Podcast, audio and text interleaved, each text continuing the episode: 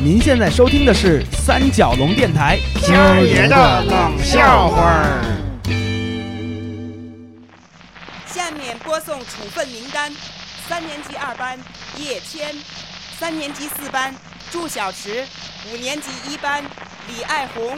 其中，三年级二班叶谦因长期不遵守学校的各项纪律，这是我小学的时候啊，经常在自己班里的广播喇叭里听到自己榜上有名时的声音。这个正气凛然的女生给我留下了深刻的印象。她督促着我，警醒着我，让我知道在班集体中要做一个老实的人，当一个好学生，名声在外才更有的放矢。后来经过我不懈的努力，到了初中阶段，这个我名声果然更在外了。我又做到了，因为那个时候广播里提我名儿啊，已经不局限于每个班里的小喇叭了，它延伸到了全操场。下面播送这一学期的处分名单：初一二班叶谦，初一四班祝小池，初三一班李爱红。在学校三令五申的情况下，这些同学他们不但给班级提抹了黑，还给全校的师生们。这个女生仿佛更愤怒了。也更成熟了，好像那时候他已经升为大队部的辅导员了。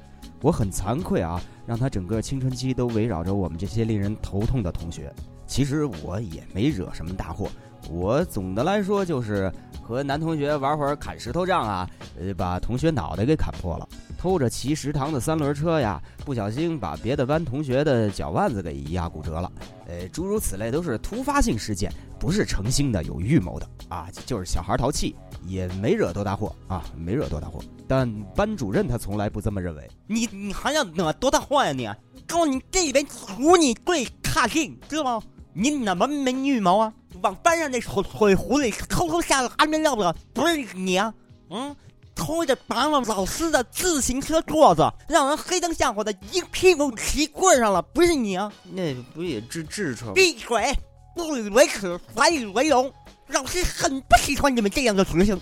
我告诉你，我这学期开始，我一定要把你们这些差劲生、这些歪门邪道、不良作风的学生，让你们小集团都土崩瓦解。劣迹斑斑，这所学校我肯定是没脸待下去了。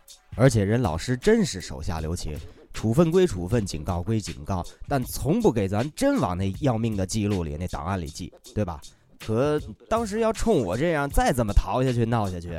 你想人家能忍多久啊？所以爸妈决定给我转学。那时是八十年代中后期，对我来说是一个阳光明媚、草长风吹的年代。我要换一个全新的环境了。我憧憬着那新的校园、新的同学们、新的女同学们和老师们。我记得那是一个春意盎然的下午，我骑着车钻进了我家楼后的那条小胡同。家里人新给我联系好的那所中学就在这条胡同的深处，我要去报道了。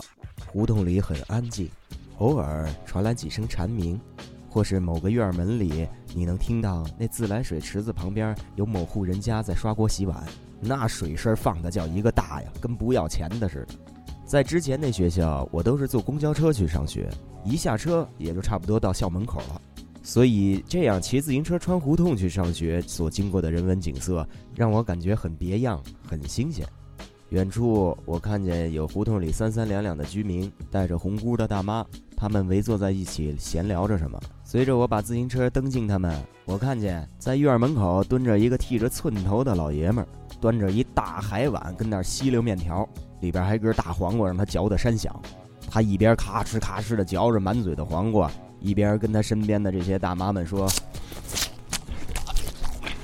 嗯，怎么着，大姐，我回院也给你们洗两根去。那你们不知道，这本地黄瓜又脆又甜。得嘞，不用，小福子。再说你那两根也不够大姐们吃的。就是的。我放慢了骑车的速度，有意思。我又断断续续的听见他们说：错了，错了，大姐，这红烧肉怎么做？您知道吗？您得先下锅煸油啊。”哎，这得先过油，然后再添水、酱油、花椒、大料。哎，您别忘了葱段和姜啊。最关键是那糖，哟，那还用糖呢？嗯，小福子炖肉放糖，他媳妇儿还说了，他放了还不少呢。大老爷们这么爱吃糖啊？嘿，那可不是，你们别笑，这糖是最关键的，得靠它勾糖色，懂吗？那才叫红烧肉呢。然后您那汤，哎。越憋越香。我听一真真的，从那以后我也会做红烧肉了。看得出来，他和周围的妇女们很聊得来，很受邻居大妈们的欢迎。我感觉那是我人生中第一次见到师奶杀手，啊，也可以说是妇女之友。迎着这休闲的下午的阳光，接着往前蹬。我到了学校门口，存了车，走进学校楼道的时候，正好赶上下课铃响了。下午第一堂课上完了，我未来的同学们乌泱一下推开教室门，嘻嘻哈哈、噼里啪啦、打打闹闹就全冲出来了。放眼望去，有追抢女生帽子的彪悍男同学，嘿，他这帽子倍儿像飞盘，嘿，你干嘛呀？你还给我！你还给我！那你得答应下课跟我一起走。不答应，就不答应！有把男生追堵在男厕里不敢出来的彪悍女同学，你给我出来！出来！有本事你就跟那里待着啊！我憋不死你的！嘿，大姐，这是男厕。有在楼道里划着月亮步手舞足蹈的互相查舞的霹雳舞同学们。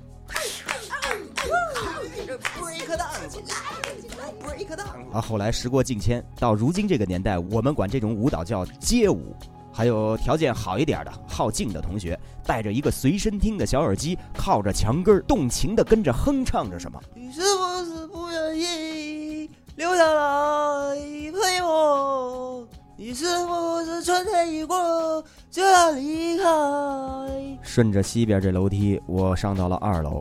刚到二楼楼梯口，就看见一一脸蛮相的小黑胖子追着一戴着眼镜、身材矮小的干瘪小瘦子，把他堵在了二楼楼道口的暖气片上，抡起小王八拳就狂踹这小瘦子，招招奔着下三路啊！当然他没有真使劲，就是模仿着心目中的一个英雄形象，生生掷地的在出大招。天马流星拳，天马流星拳，嘿嘿嘿嘿嘿嘿嘿嘿嘿嘿嘿嘿嘿嘿嘿嘿那小眼镜也很配合他，倚着暖气翻着白眼以示中招。哎呀哎呀哎呀哎呀哎呀哎呀哎呀哎呀哎呀哎呀哎呀，打死我了啦！哎呀哎呀哎呀！嗯，这学校的课间风气，一时间还是令我很惊诧的。根据爸妈的交代，我来到三楼校长办公室，我要找到负责人，办好相关的一系列转学手续。我敲开了屋门，负责人见到我以后很和蔼，并且还主动先向我请教了三个简单的问题：你是谁啊？你又来干嘛？你打算在这里待多久？我呃一一做了回答，并且顺利的办完了借读生的手续，转天就可以正式来上学了。下楼的时候，我从楼道的另一侧楼梯，也就是东侧的楼梯，下到二楼楼梯口的时候，那小蛮胖子把那小眼镜又追到这边的暖气片上来了，如出一辙的跟我面前上演。天马流星拳，天马流星拳，嘿嘿嘿嘿嘿嘿嘿嘿嘿嘿嘿嘿！哎呀哎呀哎呀，打死我了啦！哎呀哎呀哎呀！小哥又翻着白眼儿，倚着暖气片堆碎下去了。我顺便说一句。这俩人后来成了我的好朋友。戴眼镜的小瘦子叫小四，那小蛮胖子叫小宝。我低着头不敢多看，快步来到了一楼。我又经过了那位随身听小耳机同学。留下来陪我？他还在迷恋着那句唱腔。我又经过了那群手舞足蹈、划着月亮步的霹雳舞同学们。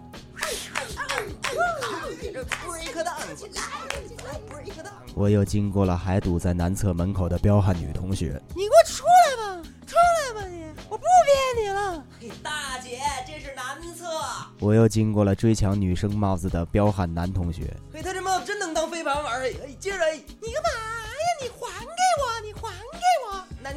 可跟我一起走。不答应，就不答应。我出了这学校，骑着车原路折回，顶着下午的阳光，我一阵阵晕眩。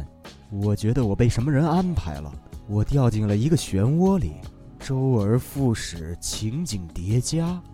我以后上学的环境就是这样镜像迷离的吗？一遍又一遍，如出一辙的场景循环？不会吧！我要当时懂得写作，我估计我能先写出《盗梦空间》来。正当我怀疑身边一切的真实性时，正当我沉溺于这塘如淤泥般的温吞水不能自拔时，一个声音站了出来，在胡同里唤醒了我。哎，完事儿您炖完了这红烧肉的汤，您可不能扔啊，大姐，剁点大白菜进去，搁点冻豆腐，然后那么一咕嘟，哎，倍儿香。